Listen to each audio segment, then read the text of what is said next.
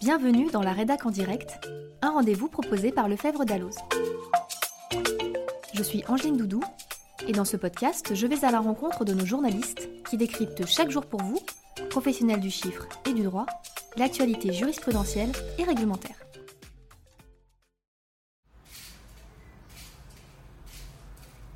Monsieur a été embauché par une société d'HLM en qualité d'employé d'immeuble. Sa mission Entretenir les espaces verts, les parties communes, s'occuper du service des ordures ménagères. Petit hic, il découvre dans son contrat de travail que son employeur lui impose de résider sur place dans l'ensemble immobilier. Monsieur n'est pas ravi et saisit le Conseil des prud'hommes pour obtenir l'annulation de cette clause. Question. L'employeur peut-il lui imposer une telle obligation? Cette interrogation, issue d'un litige bien réel, renvoie au sujet plus large de la liberté du choix de son domicile par le salarié et des restrictions que l'employeur peut imposer. À l'heure où le télétravail se développe dans de nombreuses entreprises et pour certaines activités, la question mérite de faire un point. Aujourd'hui, je reçois Sophie André, journaliste juridique chez Lefebvre Dalloz, pour nous en parler. Bonjour Sophie. Bonjour Angeline. Alors Sophie, cette clause de résidence que tu viens d'évoquer a-t-elle été admise par les juges? En fait, non. Dans ce litige, la Cour de cassation a écarté cette obligation de résidence imposée à cet employé d'immeuble. Les juges ont estimé que le salarié pouvait tout à fait exécuter les tâches qui lui étaient confiées tout en résidant à l'extérieur de son lieu de travail. Très bien. Et de manière générale, quelle est la règle applicable en matière de choix du domicile? Le principe, c'est que le salarié a le droit de choisir librement son domicile, sans autorisation et sans consentement de son employeur. Mais ce n'est pas si simple, car un employeur peut, dans une certaine mesure et sous certaines conditions, apporter des restrictions à cette liberté. Et sur quel fondement juridique s'appuient ces principes? Alors il y a deux articles. L'article 8 de la Convention européenne de sauvegarde des droits de l'homme et des libertés fondamentales sur le droit de chacun au respect de sa vie privée et familiale et de son domicile. Et puis dans le Code du travail, c'est l'article L 1121.1 qui s'applique. Selon cet article, l'employeur peut apporter des restrictions aux droits des personnes et aux libertés individuelles et collectives à deux conditions que ces restrictions soient justifiées par la nature de la tâche à accomplir et proportionnées au but recherché. Et si je reviens sur la clause de résidence dont tu parlais au début, comment ces principes vont-ils jouer? Si l'employeur impose une clause de résidence dans le contrat de travail du salarié, cette clause doit être motivée par un objectif pouvant justifier une telle restriction. C'est un jeu d'équilibre. Et pour nous aider à y voir plus clair, est-ce que tu peux nous donner des exemples? Une clause de résidence qui a été rejetée alors oui, il y a beaucoup d'exemples, mais je retiendrai la pratique d'un cabinet d'avocats qui a donné lieu à plusieurs contentieux.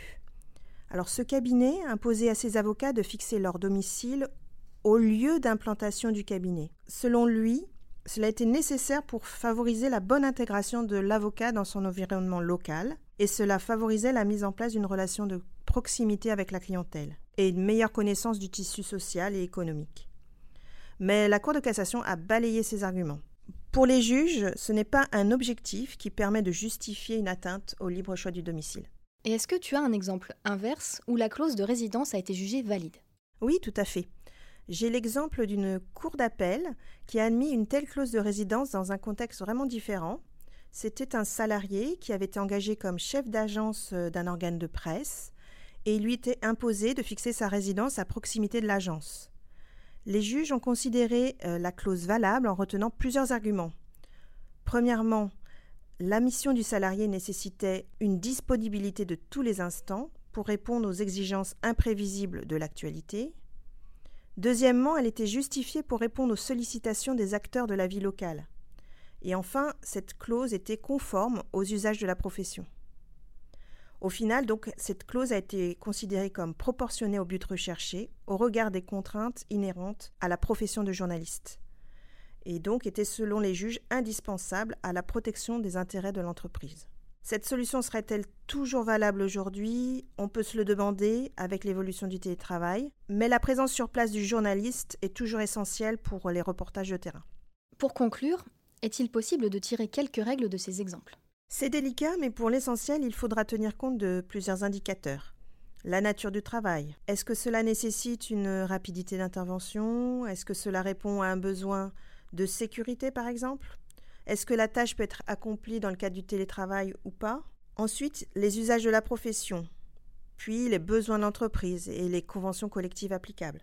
Au-delà de la question des clauses de résidence, il y a un sujet que nous n'avons pas encore abordé, c'est celui du déménagement du salarié. Un employeur pourrait-il s'y opposer? On sait par exemple que depuis la période Covid et l'expansion de l'usage du télétravail, qu'il y a de nombreux citadins qui ont décidé de s'installer à la campagne. Oui, c'est sûr, le sujet d'actualité pourrait susciter des contentieux. Mais avant cela, la jurisprudence s'était déjà prononcée.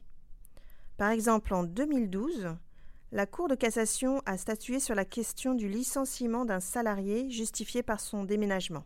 Quel était le contexte? Il s'agissait d'une gouvernante embauchée par une association qui veillait au confort physique et moral de majeurs sous tutelle et curatelle. Ces personnes étaient logées dans un appartement géré par cette association.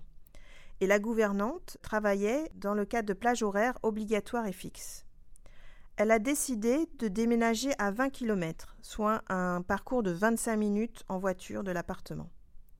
L'association a décidé de la licencier en jugeant qu'elle ne respectait pas son contrat de travail qui lui imposait d'être logée dans les 200 mètres autour de son travail. Et les juges ont annulé le licenciement. Ce qui a joué ici, c'est que cette clause de résidence paraissait difficilement justifiée compte tenu de la courte distance entre le domicile et le travail exigé dans le contrat de travail, alors que la salariée avait des horaires fixes et n'était pas soumise à des astreintes. Donc ce qui peut intervenir dans les litiges, c'est le critère de la distance. 20 km ici. Et dans une autre affaire, une cour d'appel a admis la légitimité d'un déménagement à 40 km du lieu de travail. Est-ce que ça veut dire qu'au-delà, un employeur pourrait empêcher le salarié de déménager Non, bien sûr. Cela va dépendre des fonctions assurées par le salarié et avec le télétravail, du nombre de jours où sa présence est requise sur son lieu de travail. Pour les fonctions de bureau, assorties de télétravail, cela semble tout à fait compatible avec un déménagement. Cette solution serait peut-être à nuancer pour les salariés assumant des fonctions de manager. Mais à ma connaissance, il n'y a pas eu encore de solution contentieuse à ce sujet. J'ai toutefois relevé deux arguments admis par la jurisprudence qui ont permis à des employeurs de restreindre la liberté de déménager. Un premier argument de bon sens, le temps consacré à voyager pour venir travailler ne doit pas être un temps qui aurait dû être normalement consacré au travail. Donc en l'occurrence, le salarié avait déménagé à 400 km de son lieu de travail. Un deuxième argument lié à la santé du salarié. Dans une autre affaire, un salarié avait déménagé en Bretagne à 450 km de son lieu de travail. Son employeur lui a notifié son désaccord et lui a demandé de revenir en région parisienne. Les juges lui ont donné raison au nom de deux principes.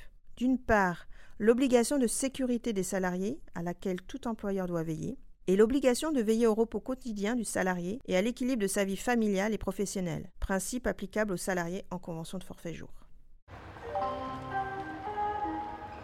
Et s'il déménage, est-ce que le salarié pourra obtenir la prise en charge de ses frais de transport entre son domicile et son travail Pour te répondre, il faut distinguer trois situations. Le salarié qui déménage de son propre chef, le salarié qui vit entre deux lieux la semaine et le week-end, et le salarié qui est muté à la demande de son employeur. Alors que se passe-t-il pour le salarié qui déménage de sa propre initiative? Déjà, il n'a pas de raison d'obtenir la prise en charge de ses frais de déménagement. En revanche, l'employeur se doit de prendre en charge à hauteur de 50% le coût des titres d'abonnement de transport public. Les juges ont précisé dès 2012 qu'aucune distinction ne doit être réalisée selon la situation géographique de la résidence. Donc peu importe que le salarié ait décidé de vivre loin de son lieu de travail. Alors deuxième situation, qu'en est-il pour le salarié qui fait des allers-retours entre deux lieux de vie? Dans cette situation, il faut distinguer deux sous-catégories. Premièrement, le salarié qui a deux résidences, par exemple une à Paris, la semaine où il travaille, et une deuxième le week-end en région où réside sa famille. On considère alors que le salarié a sa résidence habituelle à Paris. De ce fait, il ne peut pas obtenir la prise en charge obligatoire de son titre d'abonnement pour les trajets entre la résidence de sa famille et Paris. En revanche, il peut être remboursé pour ses trajets entre son domicile parisien et son lieu de travail. Deuxième situation, le salarié n'a pas de double résidence. Il travaille la semaine en région parisienne, par exemple, et dispose d'une résidence habituelle en province.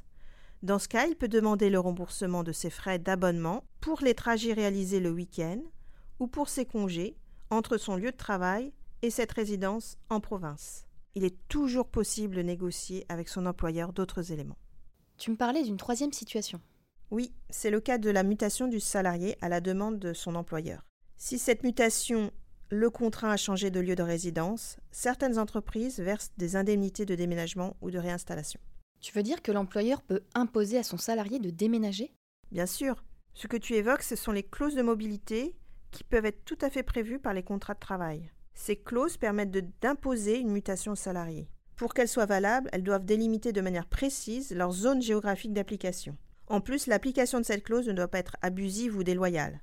Toutefois, la clause de mobilité n'entraîne pas nécessairement un changement de domicile. D'ailleurs, la clause de mobilité qui imposerait un changement de résidence ne sera valable que si plusieurs conditions sont remplies. Premièrement, être indispensable pour protéger les intérêts légitimes de l'entreprise. Deuxièmement, être proportionné compte tenu de l'emploi occupé et du travail demandé. Par exemple, un employeur avait demandé à son salarié, en application d'une clause de mobilité, de transférer son domicile dans un autre département. Ce salarié était domicilié dans une ville située à 10 km des limites du département compris dans sa zone d'activité. Les juges ont considéré que cette obligation était illégale et que le licenciement était dépourvu de causes réelles et sérieuses. Ce, d'autant plus que le salarié s'était déplacé quotidiennement, pendant plus de cinq ans, sans aucune difficulté, de son domicile à son secteur de vente, et qu'il était même le commercial de l'entreprise, obtenant les meilleurs résultats en exposant le moins de frais. Et pour nos auditeurs qui n'auraient pas le temps de réécouter ce podcast, voici ce qu'il faut retenir en trois points. Premièrement, le salarié est libre de choisir son domicile.